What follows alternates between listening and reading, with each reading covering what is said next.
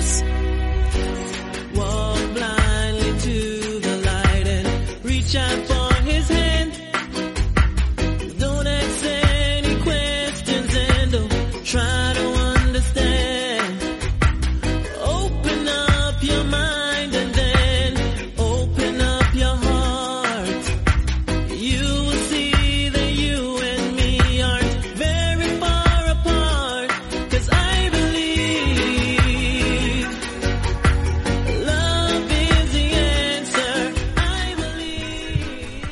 Muy buenas a todos, bienvenidos a una nueva edición de MM Adictos, hoy en formato Evox Original.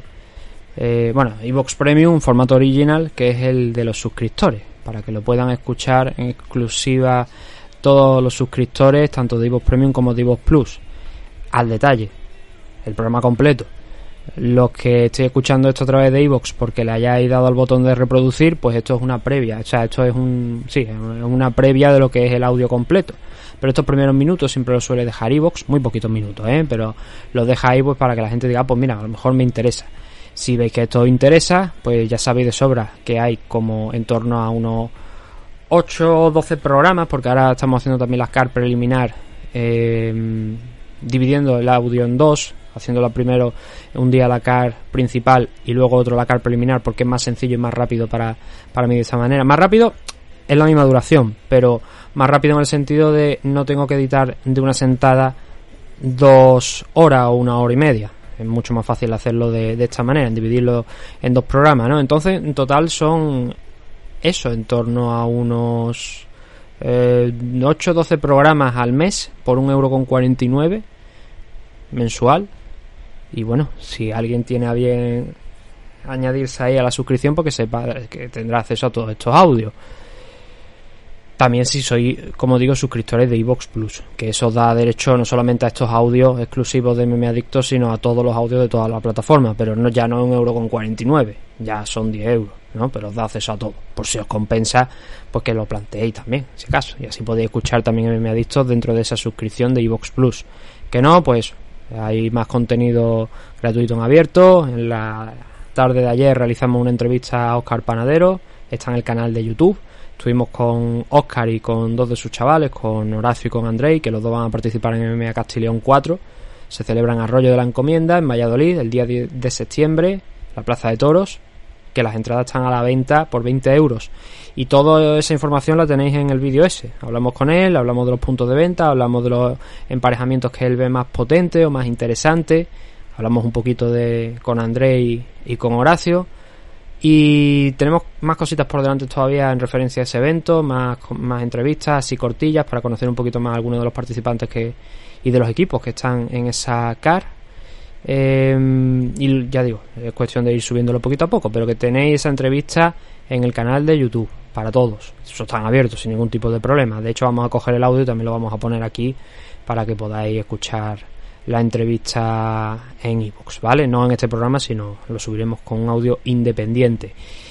Eh, nuestro otro patrocinador es Dragons, dragonz.es, la comunidad de Nacho Serapio, el Netflix del aprendizaje de, lo, de contacto. Más de 100 cursos de multitud de artes marciales, deportes de combate, eh, de contacto, eh, entrenamiento físico, entrenamiento con armas tradicionales de artes marciales y muchas cositas más dentro de la plataforma, así como las revistas en formato papel en vuestra casa el tiempo que estéis dado de alta en la plataforma y también acceso a todos los números en formato digital por 14 euros al mes la suscripción. Y si necesitáis más información y, y mirar, o mirar el listado de cursos, lo podéis hacer a través de la página web dragonz.es. Ya sabéis, en la comunidad de Nacho Serapio y como yo suelo decir, el Netflix del aprendizaje de los, de los deportes de contacto y de las artes marciales.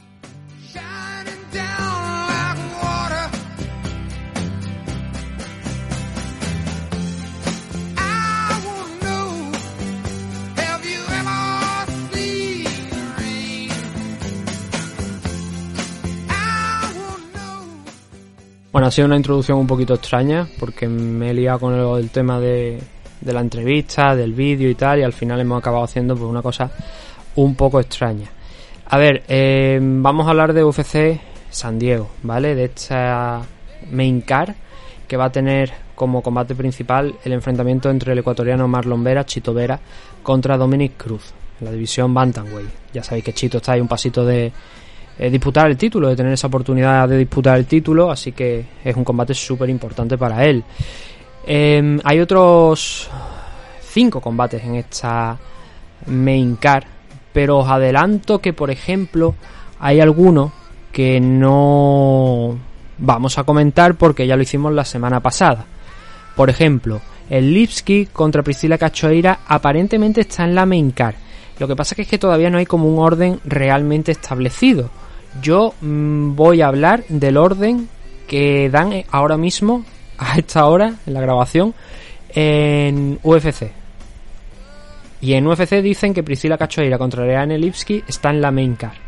Por lo tanto, ese combate no lo vamos a saltar. No vamos a hablar de él. ¿Por qué? Porque hablamos la semana pasada.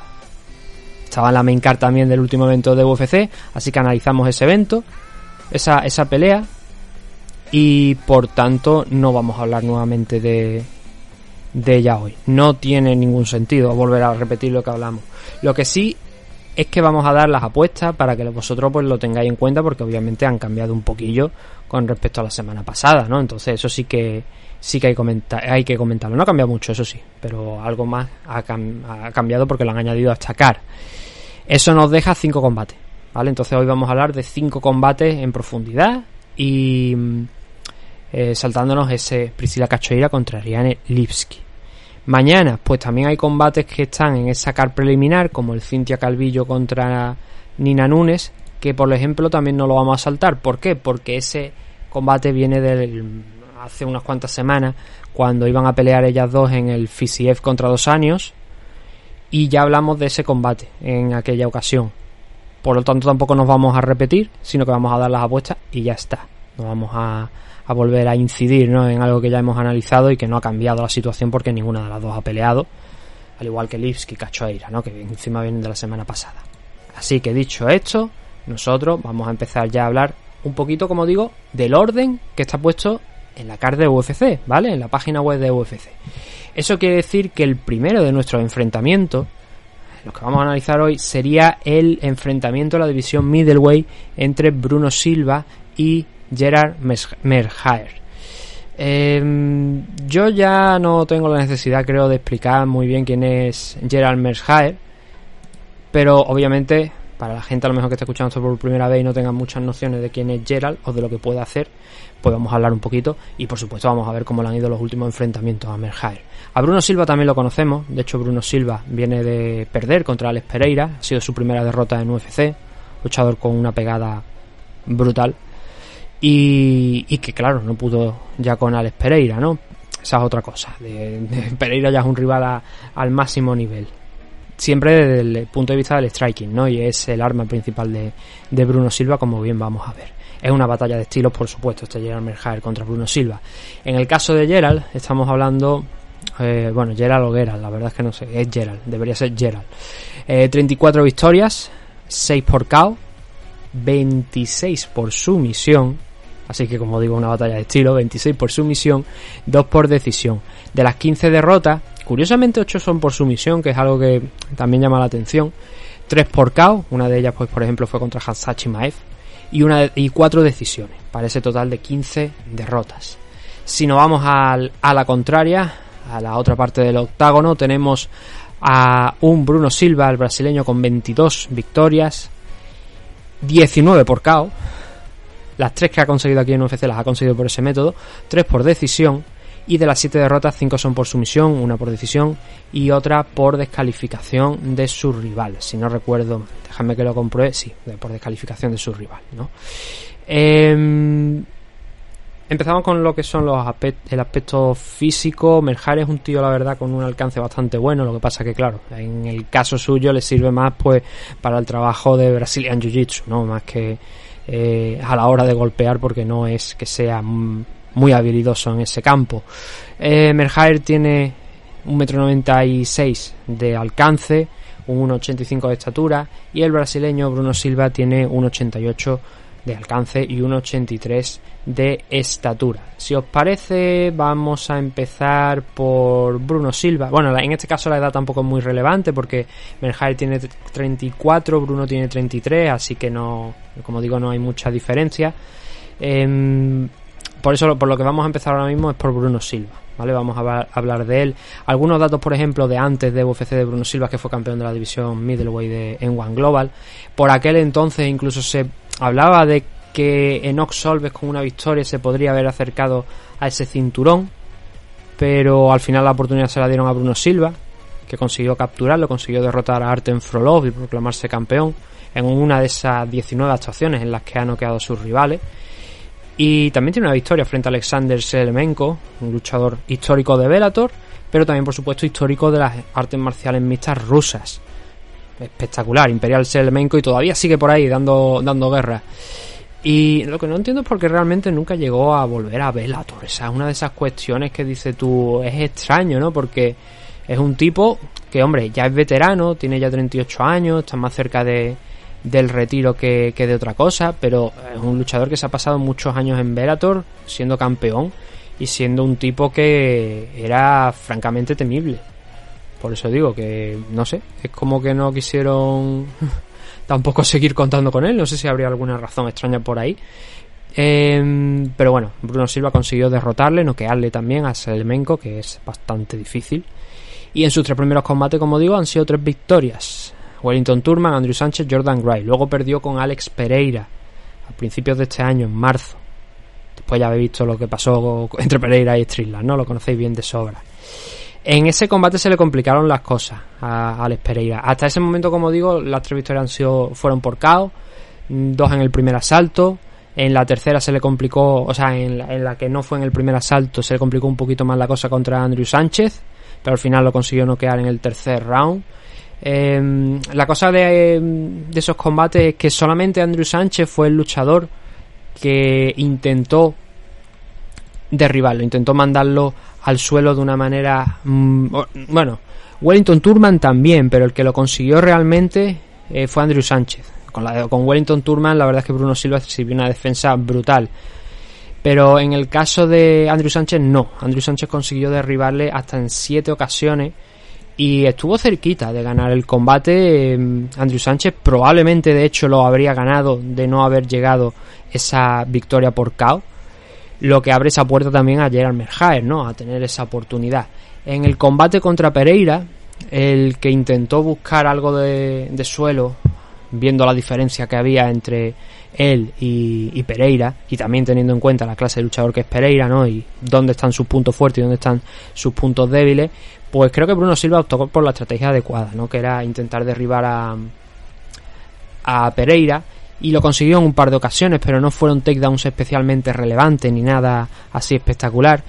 Y claro, Pereira arriba mmm, sacó todo su repertorio, ¿no? Con paciencia, con tranquilidad, iba haciéndole daño a, a Bruno y ganó el, el, combate de manera holgada. Fue un triple 30-27 en su favor. En el caso, bueno, acabamos con el análisis ya en sí de lo que es un poco Bruno Silva y pasamos a, a Jan Merhair, para no ir para adelante y para atrás, ¿vale? Para ir hablando un poquito más centrado en cada luchador. A ver, Bruno Silva, lo que digo, Bruno Silva esencialmente es un noqueador. Es un tío que pega, que pega muy duro, que tiene muchas victorias por KO en el primer asalto, primero, segundo asalto, pero especialmente en el primero, y que tiene, como hemos dicho, 19 victorias. Así que es temible, es francamente temible. Eh, ese es su punto fuerte no significa que, como digo, que en el suelo, en el caso de Pereira sí que lo consiguió. Wellington Turman no consiguió derribarle, pero Andrew Sánchez sí. Es bastante ramplón, simple en el suelo. Creo que eh, Bruno Silva, si Merjaer consigue derribarle, podría complicársele la cosa. Pero ahora vámonos con Merjaer. A ver, Merjaer es un clásico de la, de la división. Es un tío que no destaca en el striking, ni mucho menos. Lo suyo es el suelo está bien claro, con esas victorias, con esas 26 victorias por sumisión, no todas en UFC, ¿no? Pero en el amplio, eh, o sea, en el récord de Merjaer dentro de UFC, sí que muchas de esas victorias han llegado por sumisión. En total tiene en torno a unas, creo que son 8 victorias me parece, ¿no? Son, no 8, no 9 victorias. Tiene también un número similar de, de derrotas, 7, 8 derrotas aproximadamente, pero la gran mayoría de esas victorias creo que a excepción de una, si no recuerdo mal, han llegado todas por sumisión. Ese es el punto fuerte. Claro, mm, Bruno Silva no va a buscarle, no va a ir a buscarle la cintura a Merjain, no va a meter la cabeza ahí en el lateral para, como le hemos visto muchas veces a, a Gerald, coger una guillotina. No, eso no va a pasar, ¿no? Y ya hemos visto cómo se le han complicado las cosas a Merjain en standing contra muchos rivales. Chimael lo noqueó, pero no fue el único. Ian Heisnick también lo, llegó a noquear. Eh, Kevin Holland no pudo noquearle, pero también Holland es otro tipo de luchador, a pesar de eh, que es un pegador, quiero decir, pero que digamos que su defensa de suelo tampoco es demasiado buena. Entonces Merjaer le apretó ahí, pero perdió también con, con Holland, Merjaer, ¿no? Y han sido varios los luchadores, por ejemplo, Thiago Santos también lo noqueó a Merjaer. Han sido muchos ya los que han noqueado a, a Merjaer aquí dentro de, UFC. Y mm, creo que obviamente por lo que estamos diciendo es un combate de estilo, ¿no? Entonces Merjaer lo normal sería que buscara rápido el takedown, e intentar derribar y someter a, a Bruno Silva. Son sus mejores opciones. Es que no hay más, no hay nada distinto que pueda hacer Merjaer. De todas formas, sí que es verdad que Gerald a veces tampoco es demasiado activo a la hora de buscar esos takedowns o no necesita tampoco eh, ser él que los busque porque tiene esas habilidades de Brazilian Jiu-Jitsu superiores a su rival.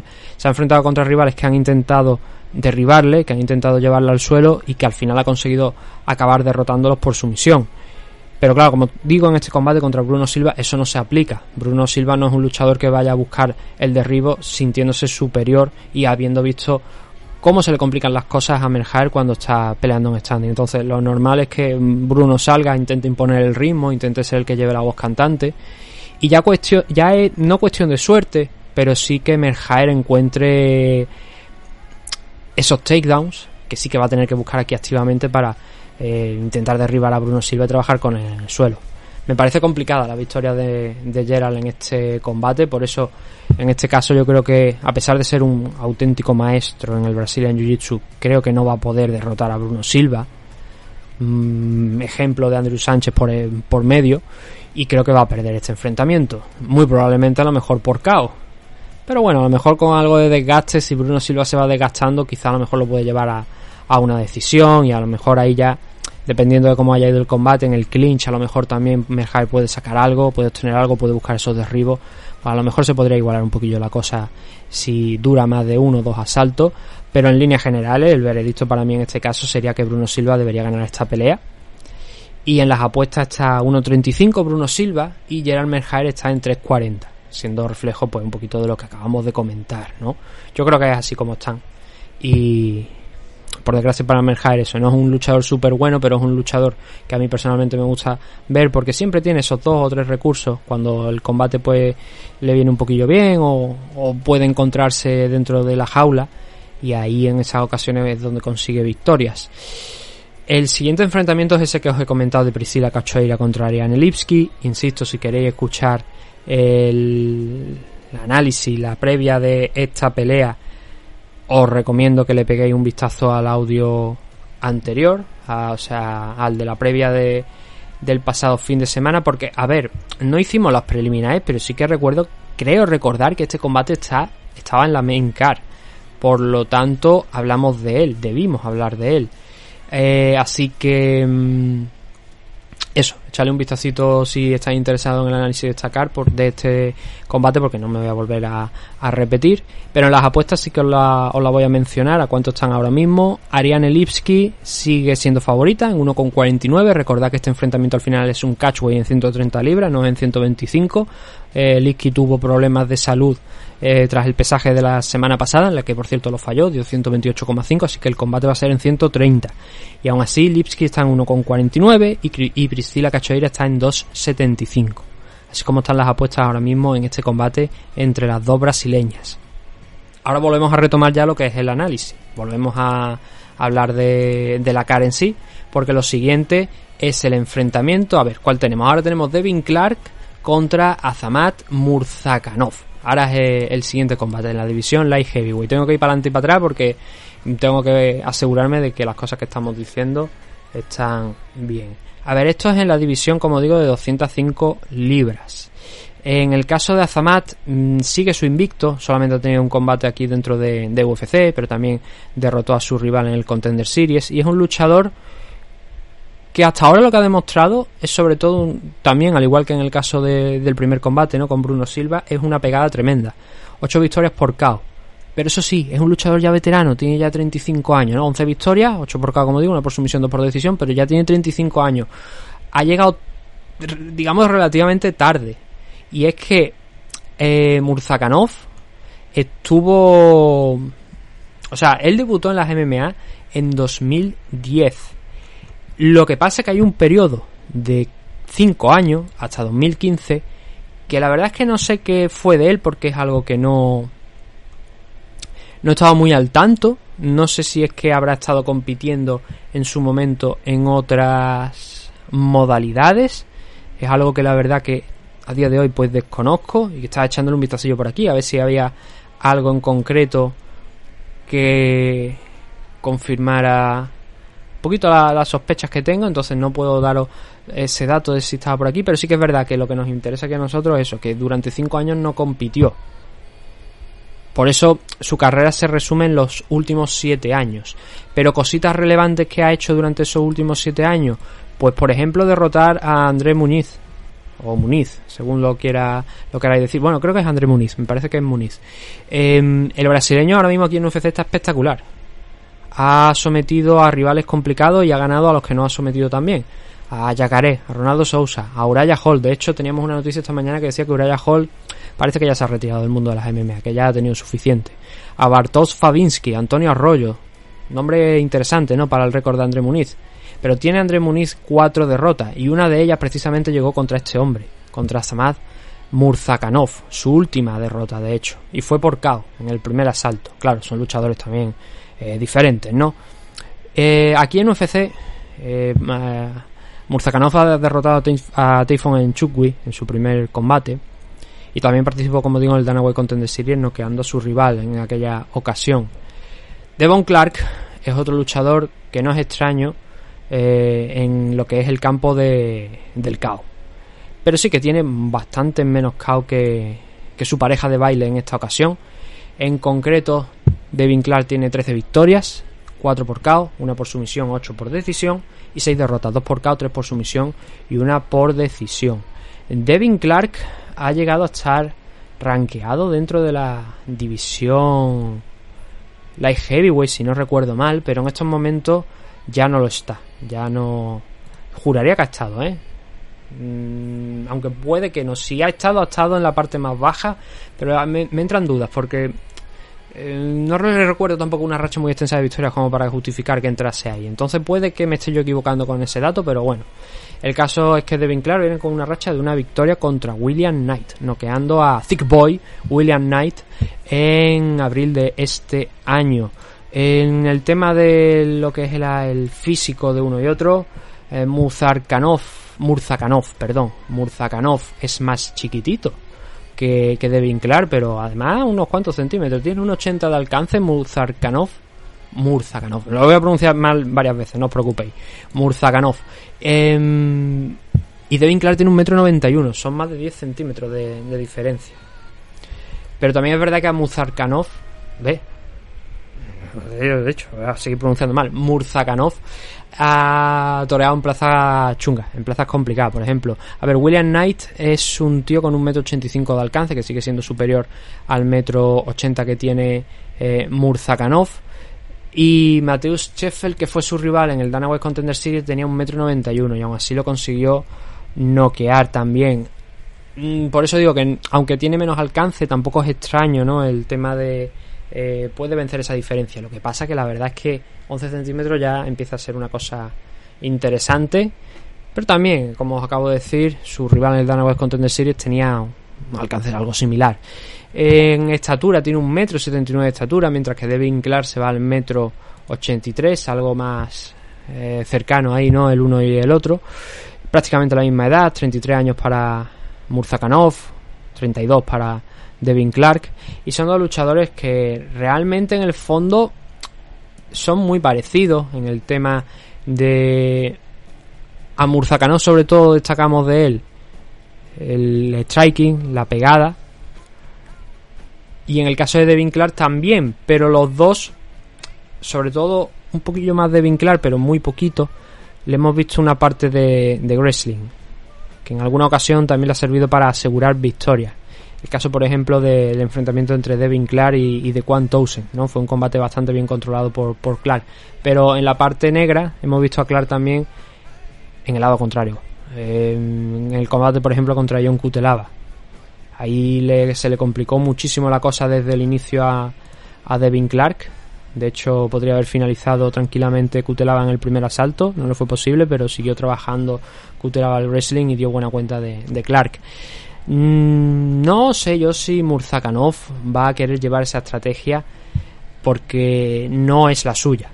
No es la suya, es un striker, ¿no? Entonces a lo mejor tampoco me esperaba a Tiago Santos el fin de semana pasado utilizar el wrestling contra em, contra An- Ankalaev, no, contra Yamaha Hill y sin embargo fue lo que utilizó, ¿no? Entonces no, a ver, no descartaría del todo que en un tipo de combate en el que no se le pueda acercar a lo mejor demasiado Murzakanov a, a Devin en ese tipo de escenario no descartaría a lo mejor que intentara forzar la máquina y buscar los takedowns sobre Devin Clark, pero creo que Clark tiene una defensa de takedown más o menos aceptable como para defender esos derribos de, de Azamat. Entonces tengo mis dudas de que esa sea una de las posibilidades, que sea uno de los game plan de, de Murzakanov.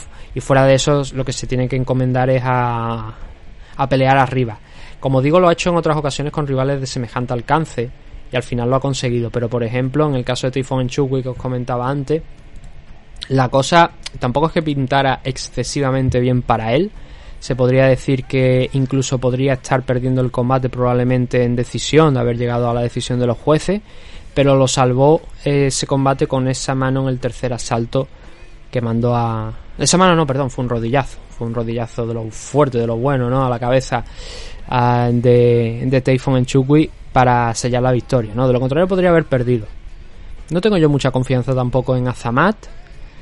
Eh, creo que Devin Clark, tirando de wrestling y tirando a lo mejor de eh, pelear de manera inteligente, creo que puede derrotarle. Pero sí que es verdad que en este caso, pienso que Devin Clark puede hacerlo.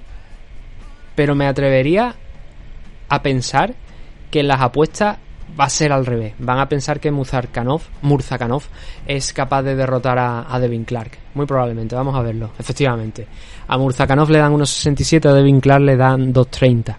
La verdad es que Devin Clark tampoco ha impresionado mucho. No hemos hablado del récord de los, de los luchadores, ¿no? Sobre todo destaca el de Devin Clark, ¿no? Como hemos dicho, Mu- Murzakanov está invicto, solamente un combate en UFC, pero el de Devin Clark viene eh, de derrotar a William Knight, mezclando wrestling, pero sobre todo lo finalizó con a base de golpes. Perdió contra John Cutelaba, perdió contra Anthony Smith, pero cosechó victoria frente a Alonso Menifield y de Quan Towson. Combate que yo creo que el de Devin Clark ante Menifield, quizás Menifield podría haber hecho bastante más. Llega con bastante hype y no hizo prácticamente nada. Pero también recuerdo que en aquel combate que pidió contra Visan Pro tampoco hizo prácticamente nada. Así que mm, se ha enfrentado también a otros luchadores como Darko Stosic, victoria también contra Mike Rodríguez. Se puede decir realmente que las, las derrotas de Devin Clark, si le echáis un vistacito al récord, han sido contra rivales especialmente importantes, rankeados por lo menos. Kutelava, Anza- ¿Kutelava está rankeado ahora mismo? Creo que sí, ¿no? No, no está rankeado. Eh, pero bueno, sabemos qué clase de luchador es Kutelava, ¿no? El poderío físico y la pegada que tiene. Pero pegada, pero poderío físico también para el wrestling, ¿eh? No solamente para ponerte la cabeza en Pekín, sino también para mezclarlo con, sin ninguna duda con el wrestling, que de hecho fue lo que hizo con Devin Clark. Pero su derrota, Anthony Smith, John Kutelava, Ryan Span, Alexander Rakic, Jan Blachowicz, son rivales, oye, que conocemos todos, ¿no? Eh, son importantes, ¿verdad? Son de, muchos de ellos del top 5, estaremos todos de acuerdo. Bueno, en el caso de Ryan Span un poquito más abajo, pero también ha estado rankeado y nuevamente tengo que mirarlo. Sí, está en la posición número 12 ahora mismo Ryan Span, ¿no? Em, es complicado. El hype, como digo, de, sobre Murzakanov eh, pesa en las apuestas, pero yo no sé si está preparado para este combate teniendo en cuenta que Typhon Enchukwi no es tampoco un rival muy a un muy alto nivel y que de no haber sido por ese caos habríamos ido a una decisión que a lo mejor se le habría complicado a, a Murzakanov. Entonces, eso hay que valorarlo, eso hay que tenerlo en cuenta también. Veremos cómo. O sea, mi pronóstico es que creo que Devin Clark puede derrotarle, pero tampoco pondría la mano en el fuego, ¿eh? Como digo, el, hype es mucho y, y no me extrañaría que, que Clark le derrotase, pero lo lógico sería tener al ruso de favorito, ¿no? Así que lo, lo veremos, a ver qué tal se desenvuelve Murzakanov en este segundo combate que va a tener en UFC. En el siguiente tenemos buenas noticias para el público latinoamericano y es que Yasmin Jauregui con un 8-0 es la mejor luchadora ahora mismo a nivel latinoamericano. Eh, además jovencita, es una de las mejores Strikeway que hay. Yo creo que es la mejor Strikeway, como digo, a nivel mexicano. Por lo menos la gran mayoría de los rankings así lo demuestran. Y mm, es una luchadora a tener muy, muy en cuenta en su llegada aquí a, UFC. Ella no ha participado en un Contender Series, sino que la firmaron directamente desde combate global. Ya ha estado peleando, no este año, sino el año anterior, a, fin- a finales de verano estuvo por ahí peleando, tiene un récord de un 8-0 y es una de las grandes esperanzas para el aficionado latinoamericano en temas de MMA femeninas, ¿no?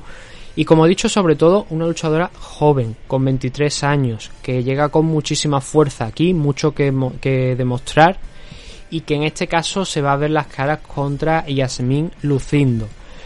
Y Yasmin Lucindo tiene por el momento 13 victorias y 4 derrotas, pero tampoco ha disputado un combate en UFC hasta ahora. Así que son dos debutantes que están, si esto no es erróneo, dentro de la main card y que obviamente aquí hay grandes esperanzas con Jauregui, ¿no? Eh, como estoy comentando. ¿Qué podemos comentar? A ver, en el caso de, de Yasmin Jauregui, que ¿sabéis lo que me da la sensación? Bueno, eh, también es muy jovencita, 20 años, pero me da la sensación, me refiero a, a la luchadora brasileña, eso, que la guerra de las Yasmin, ¿no? En el caso de, de Jauregui es Yasmin, en el caso de, de Lucindo se escribe Yasmin, con una I al principio en lugar de una Y, ¿no? Así que eh, la gracia está ahí también, ¿no? La batalla de las Yasmin, por así decirlo. Eh, ¿Qué podemos decir de, de Jauregui, de la campeona mexicana, la campeona de UWC? Es una luchadora del Entran, son 8 victorias que tiene, 6 por KO, 2 por decisión. Claro, el nivel de combate global y de esta compañía mexicana, donde vimos en uno de los últimos eventos que se realizó a, a Dani Vare de la UWC, es que realmente el nivel tampoco es muy, muy, muy alto. Yo lo siento, el nivel de combate global no es excesivamente alto a nivel femenino. Tiene luchadoras que son potentes, pero en el cuando empiezan a despuntar, pues ya estáis viendo lo que pasa. Aparece UFC para decir, yo, esta es la mía, y me la llevo. Entonces, claro, sé que hay españolas compitiendo allí, y españoles, pero son gente con poca experiencia, es lo que quiero decir, ¿no? Entonces, por el momento ha estado brillando. Ya digo, seis derrotas por. O sea, o sea, seis derrotas, seis victorias por KO frente a sus ocho rivales. Así que eso es, como digo, digno de tener en cuenta. Pero con menos años, con 20 años solamente, Yasmin tiene más combates también. 13 victorias y un par más por KO que Jauregui. 8 victorias por KO. 2 por sumisión, 3 por decisión, 4 derrotas, una por KO, 2 por sumisión y una por decisión. Y además viene con una racha de 7, de 7, 7, 7 combates consecutivos ganados y varios de ellos también por, por KO. Pero digamos que por debajo del 50% en comparación con, con el número de decisiones que ha cosechado en los últimos enfrentamientos, ¿no? Las derrotas por sumisión están ahí. Y a ver, tampoco hay mucho que podamos comentar de este enfrentamiento porque todavía no la hemos visto pelear aquí dentro de, UFC y ya la cosa cambia, ¿no? En el caso de, de Yasmin, como digo, sí que la hemos visto en combate global y la hemos visto contundente, con buenas manos, una pegada no dinamita 100%, pero ahí están ese récord de victorias que tiene ahí con esos 6 KO. En el caso de Yasmin, aquí tengo que decir que no he podido ver ninguno. No he visto absolutamente nada de ella porque ha estado peleando en compañía de Brasil que por ejemplo, si fuera Jungle Fight habríamos podido ver algo, pero es que esta chica no ha peleado en Jungle Fight, en la compañía de, eh, de Walid. Entonces es difícil encontrar combates suyos. YouTube puede que haya algo, la verdad, pero tampoco me he puesto a mirar en mucha profundidad, ¿vale? Para, para saber si eso, si hay vídeos de ella. Eh, entonces, como digo, no os puedo comentar prácticamente nada más allá de las cosas que estamos diciendo. Por no haber, no hay ni datos de cuánto es el alcance. En el caso de Jauregui sí que te lo ponen, pero no sé si este dato será correcto porque UFC no lo da. Es de 1,63m el alcance. En el caso de, de Yasmín directamente es que no, no tiene. No tiene nada. Por no tener, no tiene ni fotos las pobres todavía, que no le han hecho las fotos, no la han actualizado por aquí, a ver si le hacen una foto y, la, y las ponen. Es eso, es el debut de ambas. Como favorita aquí en esta pelea, eh, vaya, sí o sí, Jauregui es la favorita, ¿no? Pero cuidado, porque es lo que digo, Yasmín con menos experiencia, con, o sea, no con, menos experiencia, no, con más experiencia, pero con eh, menos años, con solamente 20 años, ya tiene 17 combates, le puede dar un sustito a Jauregui. Pero yo creo que eso, que el, el hype que hay detrás de, de Yasmín es justificado y que puede ser un buen enfrentamiento. De hecho, apuestan fuerte por ella si el orden de los combates es el que pone UFC por el momento, que esto puede que lo cambien después. Pero para eso habrá que esperar al sábado también. Habrá que ver qué tal funciona esto. Hay que, ya digo, es uno de los combates a seguir, es uno de los combates a tener en cuenta, aunque no os haya comentado mucho al respecto, pero hay que observar a ver qué tal le va a, a la luchadora mexicana en este enfrentamiento.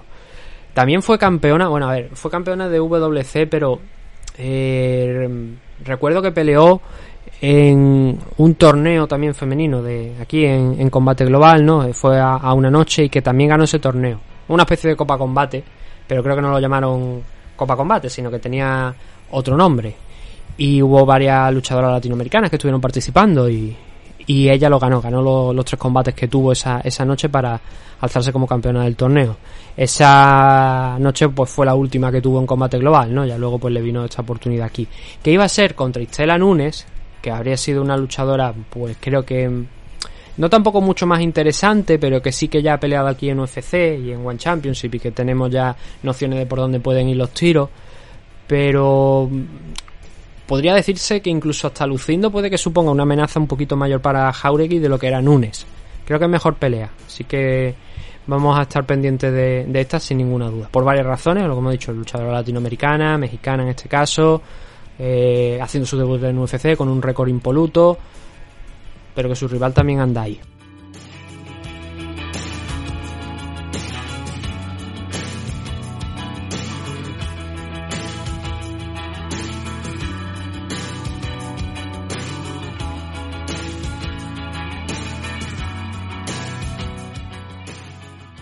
Llevamos solamente 35 minutos, 36.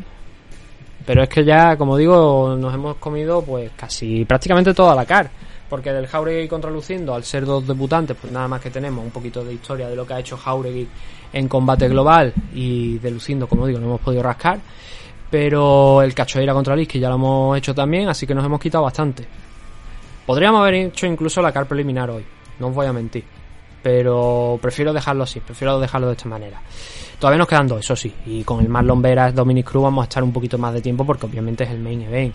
El siguiente enfrentamiento es el Nate Langwer contra David Onama. Hemos hablado de luchadores que han estado y han sido campeones en, en M1 Global, ¿no? Por ejemplo, Bruno Silva. En este caso tenemos a Nate Langwer que también fue campeón en su momento en M1 Global, en concreto de la división Featherweight y que este combate lo va a hacer contra David Onama en la misma categoría, en la división Featherweight. Langwer es un tío peculiar, yo lo veo y no que, o sea, no tiene mucho parecido, pero no sé, lo veo y tiene un corte ahí a Lex Luger. La gente va a decir Lex Luger, ¿dónde ve Nathan el parecido de Nate Langwer a, a Lex Luger? No sé, ahí hay algo raro, creo que es el peinado, creo que, estará en- lo veo y está un poco en modo Maldin, se está quedando calvo y, me recuerda, si se dejara melena así, se echara el pelito para atrás con la con el pelo un poquito al viento, me, record- me recordaría a Lex Luger, el pro wrestler. Cosas mías.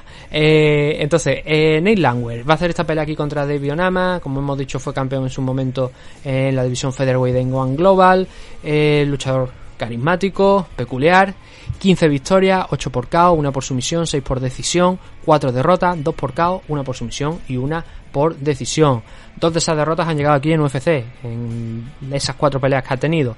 Una fue contra Herbert Barnes, lo dejaron seco con un rodillazo.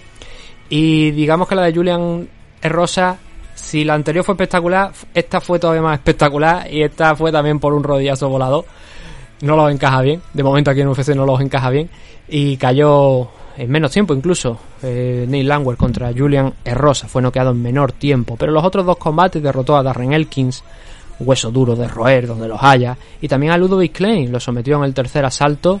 Fue una, una muy buena victoria. Ya vimos a Klein hace pocas fechas también de lo que es capaz tuvo Klein un magnífico debut en, en, UFC. Después, pues bueno, digamos que se ha venido no diluyendo, pero que sí que ya esa actuación fuerte no lo ha continuado como Terrence McKinney, ¿no? Por poneros un ejemplo, sino que ya ha estabilizado un poquito la cosa, ya tiene que pelear más los combates a, un poquito de maduración y pensar las cosas un poquito más, ¿no? Entonces Neil Langwer tiene hoy por hoy ese 2-2 de récord en UFC. Mientras que David Onama, viniendo desde Uganda, no entrenando en Uganda, eso sí, pero habiendo nacido allí, tiene 10 victorias, 6 por KO, 4 por sumisión y una derrota, una por decisión que os podéis imaginar que ha sido ya aquí en UFC cuando las cosas han llegado pues al máximo nivel, ¿no? Eh, eso no quiere decir que no tenga victorias en la compañía, sí, tiene victorias, dos victorias contra Gabriel Benítez y el mes pasado contra Garren Armfield. Pero quiero recordar que la victoria frente a, a Garrett Armfield, estaba haciendo su debut en, UFC y era en short notice. Y aún así Armfield creo que no lo hizo mal en el primer asalto. Ese análisis lo hicimos porque es del 9 de julio, estuvimos hablando de, de ello. En el caso del combate entre Gabriel Benítez y, y de Bionama, probablemente creo que también. Me suena que también lo, analizamos, creo que también hicimos programa en aquella ocasión y que podéis comprobarlo, ya digo, ahí están los, los análisis para que los veáis. Buscáis la fecha, calculáis cuál es el evento y, y lo buscáis os va a salir en la biblioteca. Eh, es más, aquel, aquel, por aquel entonces creo que lo estábamos haciendo todavía en abierto. Así que ese programa me parece que está abierto para todo el mundo. Pero eso, la victoria frente a Garren Anfield llegó por sumisión. Eh, creo que lo durmió, de hecho. Pero mm, era un rival en short notice, ¿no? Aún así, eso le sirvió para estar con dos victorias y una derrota aquí dentro de UFC. A nivel físico, eh, esto está confirmado como Main Event, aparentemente. Esto no es que luego se vaya a mover para arriba o para abajo, sino que esto está confirmado dentro de, de lo que es la main car y especialmente eh, como Main Event. Eh, Onama, eh, ¿qué os iba a decir? Aspecto físico, ¿no? Es un poquito más grande que, que, que Langwer, tanto en estatura como en alcance. 1,88 de alcance. Neil Langwer está en 1,78m de alcance, de reach poquito bastante menos, la verdad. No, no, no, no, este dato está mal, este dato está mal. UFC lo pone un poquito más. Eh, le ponen un metro ochenta y tres, ochenta y cuatro aproximadamente. No hay mucha diferencia contra de Bionama. Hay eso, 5 centímetros como mucho. Esto está, está, mal, está mal, mal puesto aquí el dato y, el, y entiendo que el de UFC está bien puesto. En estatura, eso sí, 1,80 para Onama, 1,75 para Langwer. Mm, a ver, a Onama, como digo, lo vimos en su último enfrentamiento contra Garren Anfield, el someter, el derribar y someter a, a, Garrett. Pero no os voy a mentir, no es un wrestler. No es un wrestler. Lo hemos visto cuando hemos hablado de el porcentaje de victorias que tiene por KO, ¿no? De las 10 son 6 victorias por KO, 4 por sumisión. Y ahí es donde está la cosa, ¿no? Le puede dar ese sustituto también en el suelo a pesar de que no es un wrestler, es más. Mason Jones, su única derrota hasta ahora dentro de, UFC, estuvo trabajando con él y controlándolo bastante tiempo contra el suelo y contra la jaula, con constantes derribos. Eh, por lo que, a ver, Langwer tampoco es que un, de momento haya demostrado un, ser un superhombre en, en ese campo, ni mucho menos. Y creo que ahí, por ponerle el tic a un lado o a otro sobre quién puede ser más peligroso en el suelo, en este momento yo creo que Onama, quizás por físico, por capacidades, por fuerza, puede a lo mejor llegar el momento buscar el derribo contra Neil Langwell, pero sobre la base, eh, o sea, este combate está construido sobre la base de que ambos luchadores deberían demostrar sus habilidades en standing, ¿no? Es lo que debería ser. El, en el lado de Nick Langwer, de The Train, ya hemos visto que aquí ha tenido dos derrotas en UFC por KO, además por el mismo momento, un rodillazo y buenas noches señora. Pero ha tenido eh, grandes guerras, la de Darren Elkins fue una auténtica guerra, sin embargo no se llevó el Fight of the Night en aquella ocasión, pero sí se llevó un Performance of the Night, un bono a mejor actuación de la noche en el Langwer en aquel enfrentamiento contra Ludovic Klein, eh, sometiéndolo. Y ese combate ahí es lo que le sirve, ¿no? Para decir, bueno, también es competitivo en el suelo, pero de hecho es su primera victoria por sumisión. Y era algo que hasta ese momento pues nadie esperaba realmente, ¿no? Que eh, se viera la necesidad de hacer eso. Pero puesta ya, o visto mejor dicho, ese combate, podemos ver que a lo mejor, aunque yo pongo ese tic que os he dicho anteriormente, para Debbie Onama por las cosas que se han visto hasta ahora, a pesar de ese combate horroroso que tuvo contra Mason Johnson en el suelo, eh, lo pondría ahí, un poquito eh, inclinada la balanza hacia, hacia en el suelo. En standing, Onama cabreado da para mucho. Para muchísimo. Lo que pasa que no salió demasiado fuerte en el combate contra eh, Arnfield y eso es lo que a mí me presenta una serie de dudas. Aún así, se defendió bien en, ese primer round, evitando los takedowns de, Arnfield y creo que teóricamente debería ser levemente favorito Anfield, de, oh, perdón, Anfield, o Nama para este combate. De hecho, a ver, una de las cosas que no he mencionado es que Langwer se iba a enfrentar la semana pasada contra Tujugov. Falló, no pudo estar Tujugov en ese combate y esto ha provocado que Langwer no pelee desde 2021. Onama llega a este combate en short notice, eso también hay que valorarlo. Y yo creo que es un combate bastante competitivo, que los dos van a estar en un estado de forma bueno a pesar de que Onama está entrando en short notice y con un mes menos de un mes de preparación desde luego, pero quiero decir, con respecto su último combate fue hace un mes y creo que Onama puede derrotar a Langwer, pero el hecho de ser, de ser en short notice es lo que a mí me frena un poco. Hemos visto buenas actuaciones de Langwer. La de Ludovic Klein ha sido la mejor. Por supuesto, hemos visto grandes actuaciones de Neil Langwer en, One Global, ¿eh? que ahí es la, eh, pieza fundamental de lo que es el puzzle de Neil Langwer, ¿no? Ahí estuvo inconmensurable. Eh, las mejores actuaciones que le hemos visto a Langwer no ha sido aquí dentro de UFC, a excepción de la de Ludovic Klein, sino que han sido en One Global. De hecho, eso fue lo que le sirvió para ganarse aquí la oportunidad a la compañía, ¿no? Pero yo voy con David Onama en este combate. Aunque insisto, creo que está más igualado de lo que parece. Así que veremos. Onama está en 1.36. Muy favorito para haber aceptado este combate con poco tiempo de preparación. Y Neil Langwer está en 3.35. Buena diferencia. No sé con cuánto abriría esto, me vaya a permitir que lo veamos muy rapidito. Eh, se abrió pues casi en el mismo margen. En 1.33 y en 3.50.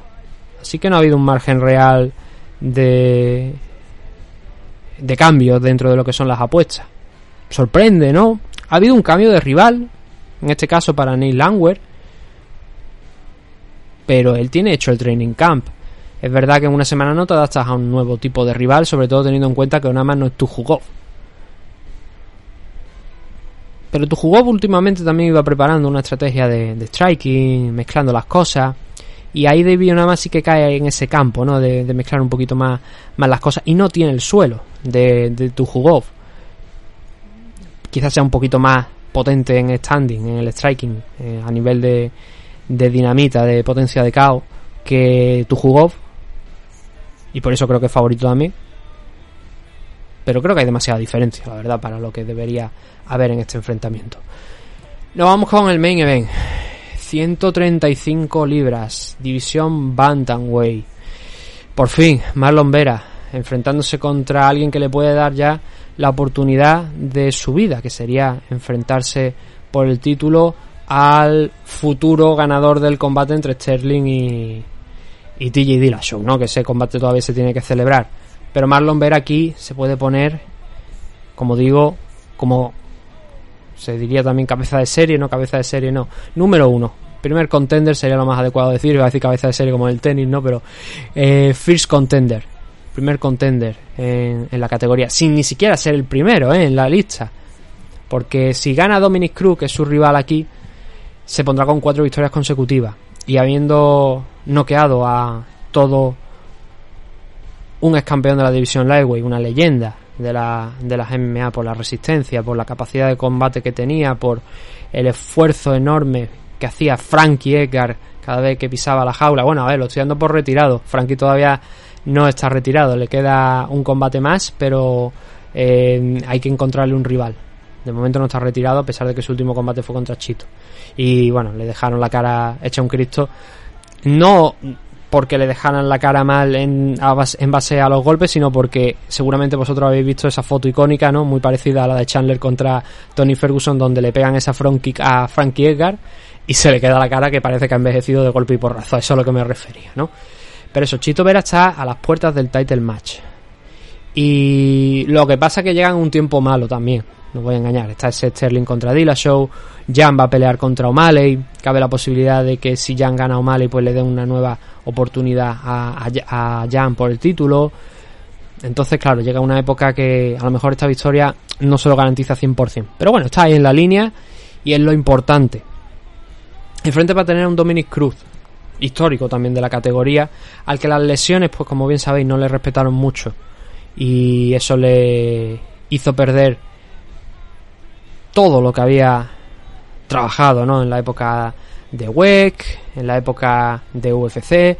Hay que recordar que cuando llegó a UFC solo había tenido una derrota, que había sido contra Uraya Faber y que fue capaz de derrotar a Uraya hasta en dos ocasiones más aquí dentro de, de la compañía. Bueno, hasta en dos ocasiones más no sería correcto, sería en dos ocasiones, porque la primera, o sea, la revancha fue aquí en, en UFC, que de hecho fue el primer combate de, de Cruz dentro de, de UFC. No recuerdo si también el de Uraya, posible, pero que fue la, el combate de, revancha, por supuesto, por el título de la, de la división Bantamweight, ¿no? Porque heredó el trono eh, Dominic en su paso de WEC a, UFC. Le dieron el cinturón a él automáticamente porque era el que lo tenía en, en WEC, ¿no?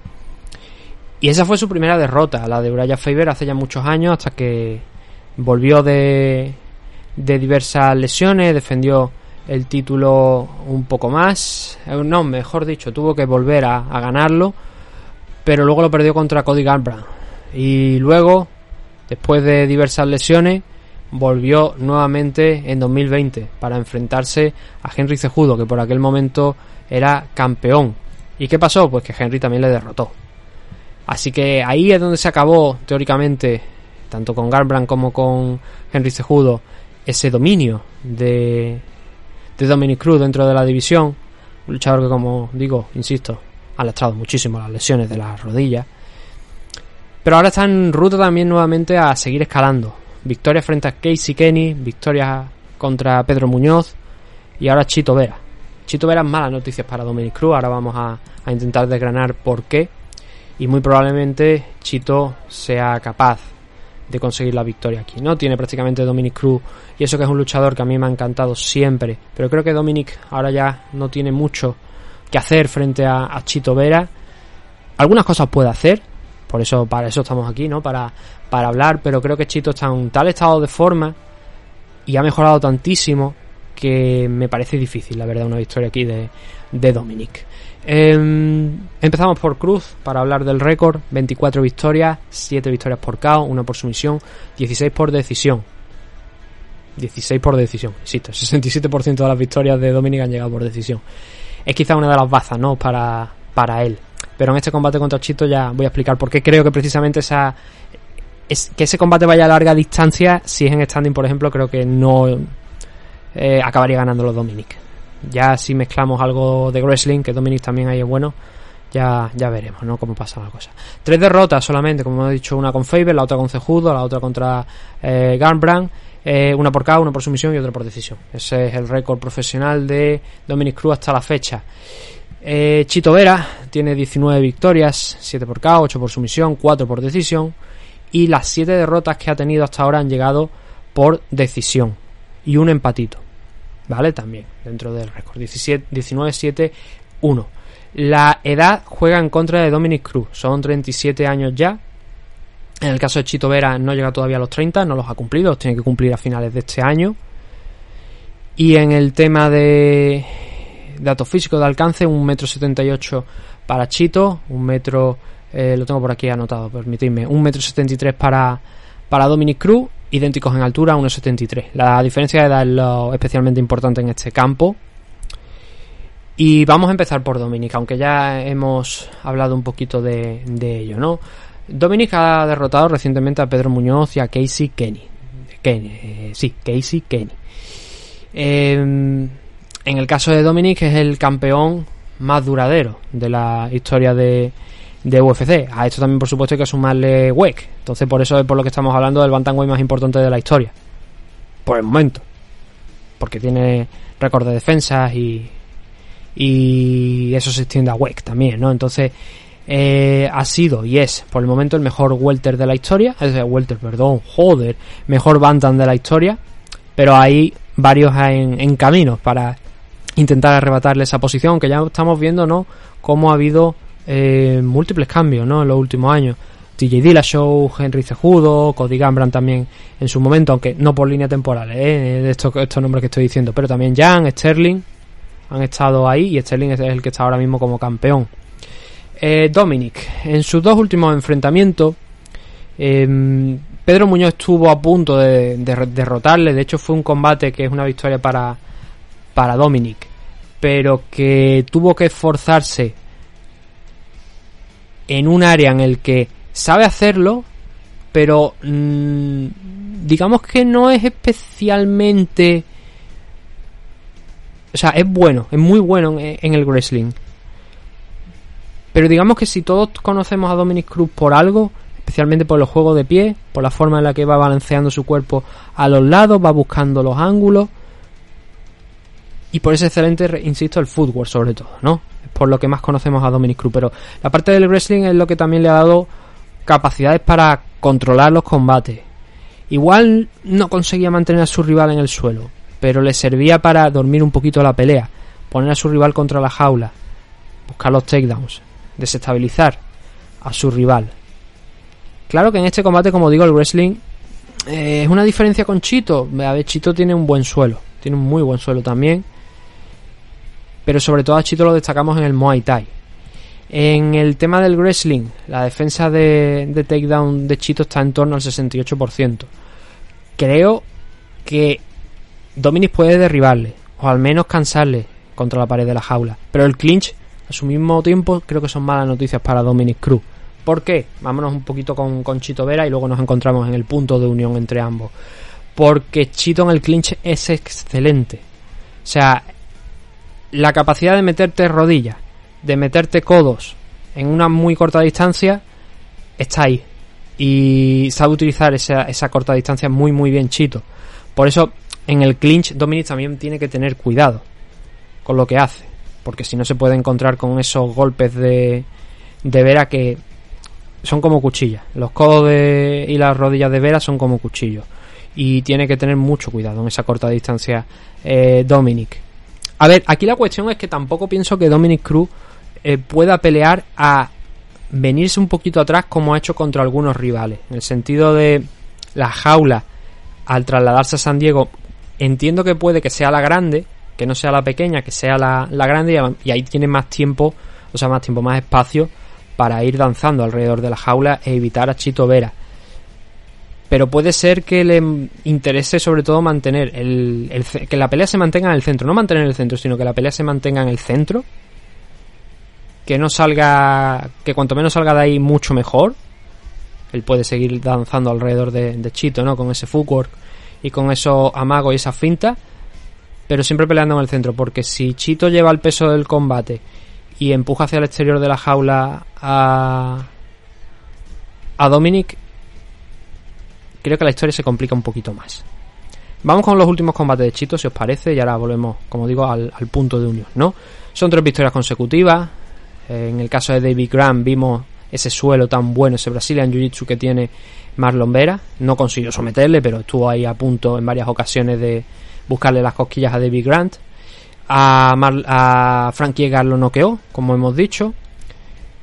Lo gracioso de ese, bueno, lo gracioso, lo curioso de ese combate es que precisamente Frankie fue capaz de derribarlo en varias ocasiones, pero eh, ocasiones que a excepción del primer asalto realmente no le sirvió para, para nada y sabemos también que Chito es un, una clase de luchador que digamos que es un slow starter, es decir, que el tipo empieza lento, que se lo toma con tranquilidad los primeros minutos y que ya cuando se va acercando el final del primer asalto es cuando lo empezamos ver a soltar, ver un poquito eh, soltarse, ¿no? Pero cuando llega a la esquina, le dan las instrucciones, sale en el segundo asalto, es cuando vemos todo el potencial de, de Chito Vera. Y esto es algo que en los últimos combates bueno, no en los últimos combates, en muchas ocasiones que ha peleado Chito Vera yo lo he criticado, ¿no? Que tiene que intentar entrar desde el inicio con la cabeza eh, en el combate porque de lo contrario es como cederle ya el primer asalto entre comillas a tu rival, vale, que es un asalto de estudio y tal, te concedo dos minutos y medio, tres minutos si quieres, pero ya a partir de ahí ya tienes que empezar a entrar a soltar manos, a eh, correr un poquito de riesgo también para apretarle a tu rival, ¿no? En el combate contra Rob Font, el otro día leía por ahí que Rob Font a una persona decir que no, que Rob Font gana esa pelea con claridad, los tres primeros asaltos, para nada, para nada, porque la clave de aquel enfrentamiento contra Rob Font es que Chito Vera absorbió muchísimo. La diferencia de golpes entre Vera y Font fue de cerca de 120 golpes, 110 golpes para ser más o menos exacto, unos 110, 112 la resta en favor de Font, entiéndase. Pero mm, haré próximamente un programita corto, un vídeo o algo hablando de la Unified Rules y de eh, los criterios a la hora de juzgar, por si acaso alguien no los conoce, los quiere conocer con un poquito más detalle. Yo sin haber hecho cursos, pero obviamente habiendo leído mucho de la Unified Rules, incluso habiendo escuchado también a gente que sí que ha hecho esos cursos, al final vienen a corroborar la idea que yo tenía de las puntuaciones y entonces dices tú, coño, pues mira, podemos hablar un poquito de, de esto. Ya digo que lo quiero hacer en vídeo también por tener las normas delante, para que veáis vosotros las normas y algunas cosillas, pero no sé cómo lo, cómo lo haremos. El caso es que este combate que estoy comentando ahora, el Roffon contra Marlon Vera, es un combate don- que es ideal precisamente para explicar el tema de la Unified Rules. ¿Por qué? Porque eh, Chito Vera estaba claramente perdiendo los asaltos debido a que el volumen de Roffont era altísimo y Chito no estaba consiguiendo realmente hacer un daño excesivo sobre Font. Hasta que llega, bueno, el primer asalto discurre de esa manera, ¿no? Lo hemos dicho, Marlon Vera, un luchador que empieza un poquito lento en el primer asalto hasta que encuentra su velocidad de crucero. Pero en el segundo y en el tercero, el cuarto y quinto también, ¿no? Pero el segundo y tercero especialmente es donde eh, hay que conseguir, hay que cogerlos para destacar lo que vamos a decir. Font estaba ganando claramente por volumen, porque estaba metiendo más manos y porque estaba llevando el control de la pelea en standing, hasta que Chito Vera cuando quedaban en torno a 30 segundos del segundo y el tercero, mete cada, en cada asalto una mano de poder, una mano fuerte que hace que las piernas de Rob Font no solamente es que tiemblen, sino que caigan y que le den el control del combate por el resto de- del asalto, muy poquitos segundos, pero lo suficiente a Vera para cambiar ese resultado. Y la diferencia de golpes está ahí, Roffont 51 golpes y Chito Vera en el segundo 27. Pero ¿por qué gana Roffont? O sea, ¿por qué gana Chito Vera ese segundo asalto? Por el knockdown. Eso es daño instantáneo. Y ese daño instantáneo que contribuya a intentar finalizar la pelea cuenta más que el daño acumulado. Si yo te estoy pegando con un bate mm, de béisbol, pero el bate de béisbol está hecho de mm, eh, de poliespan de este, de, corcho, eso no te va a hacer el mismo daño que si yo te pego con un bate de, de, béisbol de metal, ¿verdad? Pues esa es la idea. Chito Vera golpeó con un bate de metal, Roffon estaba peleando con, con un bate de, eh, de corcho o de, o de espumilla de esta de, que se le pone a, los paquetes para que no se rompan las cosas y tal. De poliespan, creo que se, me parece que se, se le dice, ¿no? Y en el tercer paso exactamente lo mismo. Por eso en ese, en ese caso, en ese debate creo que no hay, eh, en, ese, en ese combate no hay un debate realmente, ¿no? ¿Qué más cosas hizo Chito en ese enfrentamiento? Las low kicks. Y creo que juegan las low kicks un papel fundamental en este enfrentamiento contra Dominic Cruz, por lo que os he dicho. Dominic es un tipo que se caracteriza por su footwork, por lo ligero que es sobre los pies, por los movimientos que hace alrededor de la jaula. Y si tú quieres alcanzar, fijar a, a Dominic, tú tienes que pegar. Tú tienes que estar constantemente trabajando esas low kicks. Tienes que intentar cortarle ese movimiento para que cuando ya Dominic no pueda hacer ese esfuerzo de ir moviéndose alrededor de la jaula, o por lo menos no, de una manera mucho más suelta, ya empezar a trabajar mucho más cerca, empezar a trabajar con las manos al cuerpo, con las manos arriba, para luego, ah, si puedes acercarte y hacer eso que hemos dicho de los codos, de las rodillas, que las mueve muy bien también, eh, las utiliza también muy bien Chito Vera. De hecho, por poneros otro ejemplo de eso del tema de las low kicks, Henry Cejudo fue una de las armas que utilizó contra Dominic en el combate, que acabó en el segundo asalto, victoria por KO, con un rodillazo, ¿no? De, de Henry Cejudo, también con una serie de golpes posteriores, ¿no? Pero el rodillazo fue lo que dejó eh, realmente seco a, a Dominic. y lo estuvo trabajando para medir distancia, pero también para ir haciendo poquito a poco daño. De hecho, la pelea acabó cerca de la pared de la jaula, por eso es lo que os he dicho, ¿no? Si deja que eh, Dominic, o sea, si Dominic deja que Chito Vera se la balance y lo encierra contra ahí, contra la pared, lo puede pasar mal. Sobre todo si ha hecho este trabajo previo, ¿no? Cuando le pesan las piernas. Esas son las armas principales, creo yo, de Chito Vera para este combate, ¿no? Tiene que utilizar desde luego las low kicks, lo vimos también con el caso de Sonomale, cómo desactivó el movimiento de Sonomale, cómo lo lesionó de hecho, con las calf kicks, es algo que creo que tiene que hacer aquí contra Dominic Cruz que luego se le abrirá la puerta a un trabajo mucho más sencillo. Hay que pensar que este combate es a 5 asaltos. Chito puede pelear con algo de más tranquilidad, no tiene la necesidad de ganar el primero, puede ganar los cuatro restantes, o mejor dicho, tres de los cuatro restantes, pero tiene cuatro para ganar, no tiene que ganar dos por fuerza. Entonces se lo puede tomar quizás un poquito con más tranquilidad en este primer round. Pero la verdad es que si quiere también optar a eso del título, eh, debería mm, intentar apretar un poquito, en que no llegue esto a decisión, ¿no? A decisión ya hemos visto 16 victorias por decisión de, Dominic. La clave de la victoria para Dominic, yo creo que en este caso es el wrestling es lo ideal. Él sabe, o sea, él tiene un striking magnífico, le puede soltar el, el a la perfección para mantenerte a distancia, pero la cuestión es hasta dónde va a poder soltarlo y creo que hasta dónde se, se responde con el tema de las low kicks. Lo que pueda moverse, Dominic Cruz, lo que no absorba de daño con las low kicks. A partir de ahí, pues tiene ese footwork, tiene esa finta hacia los laterales, cómo va moviéndose, cómo va cambiando ocasionalmente en esos movimientos de guardia, pero parece una tarea muy difícil para, para Dominic. Eh, por eso creo que el wrestling es importante para él en este combate, ¿no? Tener un plan B. Mientras que el plan A debería ser ese, creo que el plan B implica wrestling. Y el plan C implicaría las dos cosas, mezclar las dos cosas, ¿no? Pero quizá la victoria de Dominic desde mi punto de vista pase por un combate mm, bastante orientado a la parte del wrestling. Como he dicho, esto no quiere decir que Chito Vera sea cojo en el suelo, no es un tío peligroso en el suelo y tiene varias victorias por sumisión y te puede dar la sorpresa. Pero no sé si el Brazilian Jiu-Jitsu de... No me atrevería a decir que el Brazilian Jiu-Jitsu de Chito Vera es superior al wrestling de, de Dominic Cruz. Así que teniendo en cuenta todas las cosas que hemos comentado aquí, ese breve resumen que hemos hecho de los últimos combates, yo creo que aquí el favorito para ganar esta pelea, en mi opinión, sería Chito Vera le va tocando. No hemos dicho, por cierto, las posiciones, me parece, en el ranking. Chito Vera está al sexto. No, quinto, perdón, está quinto. Está quinto ahora mismo. Yo creía que estaba sexto, está quinto ya. Mientras que Dominic Cruz está en octava posición. El, ranking aquí para mi decisión, o sea, para mi, mi opinión no tiene nada que ver. Pero como digo, creo que eh, Chito Vera es más fuerte en standing y que en tanto pueda enganchar las patadas abajo, creo que va a tener bastante controlado el, enfrentamiento. Aparte que su velocidad de crucero, esa que he hablado antes, es bastante alta. Y se mueve bien tanto desde fuera como, de, como por dentro, ¿no? Como en el pocket. Así que mm, pinta feo, la verdad, para Dominic Cruz, no voy a mentir. A mí me pinta feo. Ahora vamos a ver las apuestas, a ver cómo están.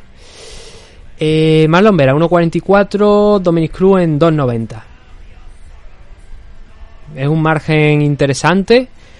Eh, sí, yo habría dado más o menos lo mismo. Yo habría dado más o menos ese, ese margen si tuviera que, poner ahí eh, una valoración. Yo creo que Chito Vera 1.44 y Dominic 2.90 es reflejo de lo que seguramente veremos el, el sábado. Oportunidad de oro, insisto, para, para el ecuatoriano, para auparse ¿no? ya lo que es esa posible oportunidad por el título en casa de Dominic Cruz, porque no lo habíamos comentado, pero es de San Diego y está peleando en casa. Veremos si este es el último combate de, Dominic Cruz o uno de los últimos combates en el caso de perder. Porque claro, si él pierde se le corta la progresión ¿no? que, viene con, que tiene con esas dos victorias.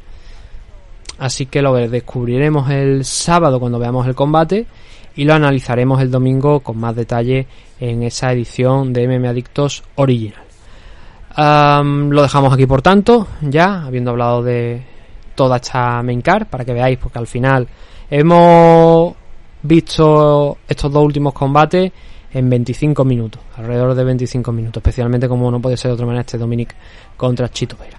Así que nada, lo dejamos por aquí, eh, lo subiremos después más tarde cuando lo hayamos editado, obviamente, vosotros ya lo escucharéis sin ninguna duda editado.